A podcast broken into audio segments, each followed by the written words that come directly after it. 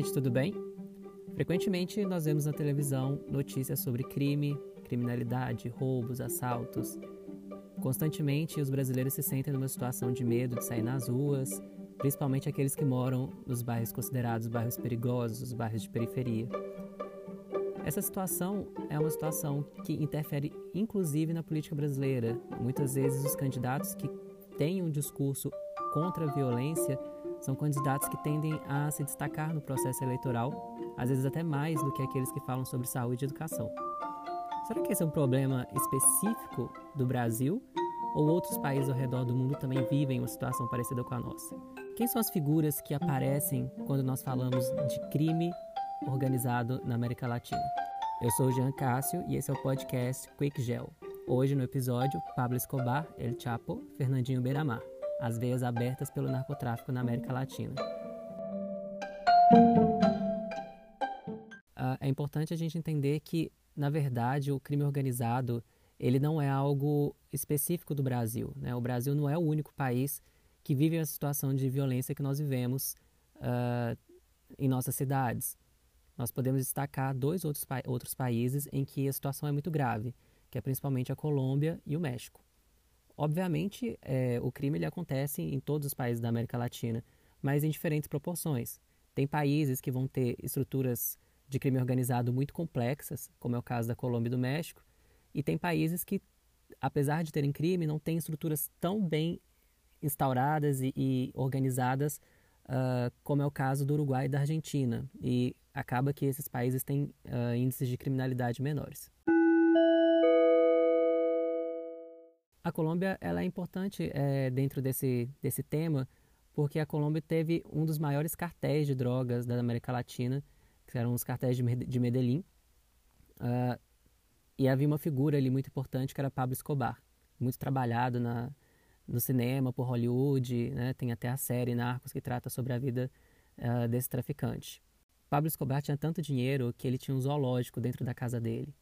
Alguns uh, estudiosos dizem que parte desse zoológico era utilizado para que as fezes dos animais, uh, desses animais de grande porte, confundissem os cães farejadores para que não encontrassem as, as drogas escondidas dentro da sua propriedade. O Pablo Escobar ele tinha redes para o tráfico de drogas para os Estados Unidos e boa parte da droga que ele enviava para os Estados Unidos entrava pelos aeroportos daquele país. Os Estados Unidos, num primeiro momento, não se preocupavam muito com, com essa atuação do Pablo Escobar, eles estavam mais preocupados em mandar todos os seus recursos para a Guerra Fria contra a União Soviética, uh, mas a partir de determinado momento, os americanos começam a fazer uma pressão na Colômbia para que o governo colombiano parasse com as atividades do Pablo Escobar. A situação na Colômbia é tão complexa que, além de ter vivido esse problema do narcotráfico, principalmente representado pela figura do, do Pablo Escobar, durante o regime militar colombiano, surgiu um, um grupo armado eh, chamado Forças Armadas Revolucionárias Colombianas, as FARC, no intuito de promover reforma agrária, no intuito de uh, usava de táticas de guerrilha, como sequestros, ataques a civis, uh, principalmente uh, aqueles que tinham algum, algum, tipo de ligação com partidos que eles consideravam oposição, como era o caso da Ingrid Bittencourt, que foi uma, uma das antigas concorrentes à presidência da Colômbia, que foi sequestrada pelas Farc e ficou seis anos uh, em posse desse grupo. É, embora os narcotraficantes da Colômbia e as Farc tenham surgido em contextos diferentes e com objetivos diferentes, muitas vezes houve alguma correlação entre esses dois grupos na, para que os dois se mantivessem vivos. Boa parte das armas que as Farc utilizavam, elas eram obtidas por meio do narcotráfico colombiano. Até mesmo grupos de crime organizado no Brasil já tiveram algum tipo de relação com as Farc na Colômbia. E isso gerou uma situação na Colômbia muito complexa, porque existiu o poder uh, de fato da Colômbia, né, representado lá pelos três poderes, e existiam dois poderes paralelos, né, o narcotráfico, representado por Pablo Escobar, e as Farc. É, e muitas vezes, para se manterem vivos, é, tanto o narcotráfico quanto as Farc cobravam impostos indevidos da população, impostos que eram ditos para promover a segurança daquela comunidade. É, eles construíam escolas, construíam bairros, uh, eles trabalhavam com aquela ideia de of oferecer algum tipo de assistência, algum tipo de é, é, ajuda social para a população em troca de proteção.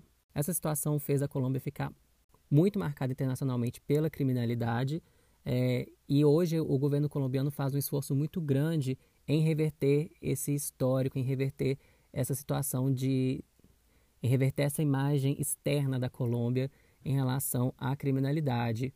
Tanto que hoje a Colômbia ela trabalha muito forte a ideia do reggaeton é, para exportação. Né? Nós temos uh, significativos cantores que já são internacionalmente conhecidos de origem colombiana, como é o caso da Shakira, do J Balvin, do Maluma, do Sebastián Yatra e outros cantores que têm dado um, novos ares para a Colômbia de um país interessante, um país turístico, de praias, de Cartagena, de Barranquilha para conhecer.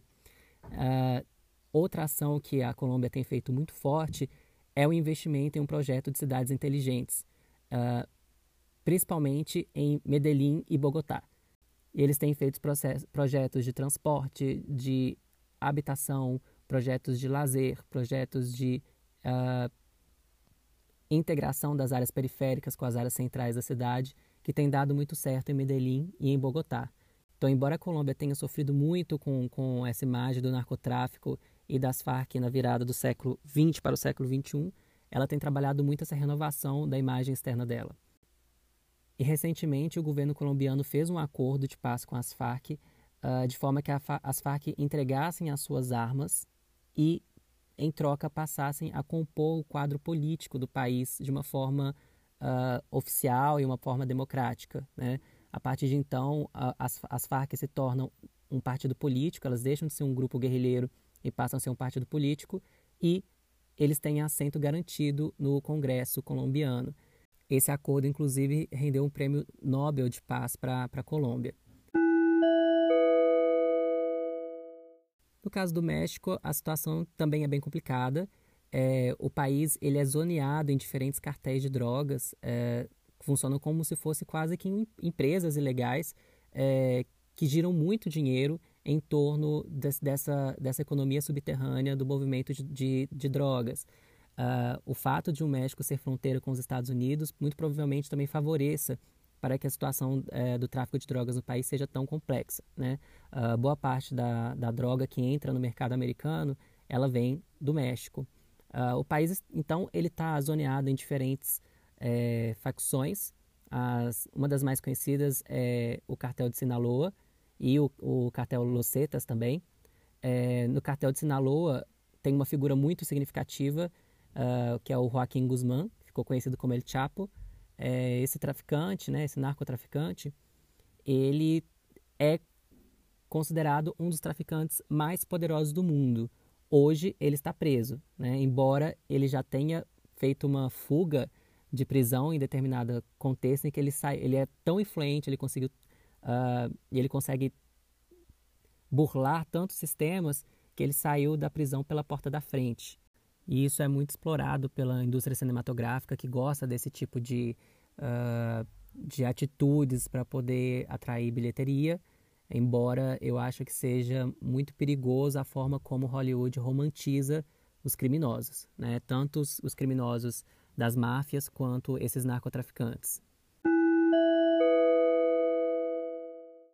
No caso do Brasil, dá para destacar dois grupos.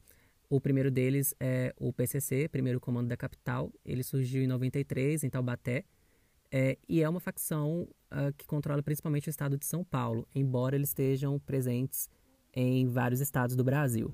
É, eles, eles dizem que não tem um líder, mas por muito tempo a inteligência brasileira identificou um dos seus principais líderes como o Marcola, que é, a gente ouve bastante falar na televisão sobre ele.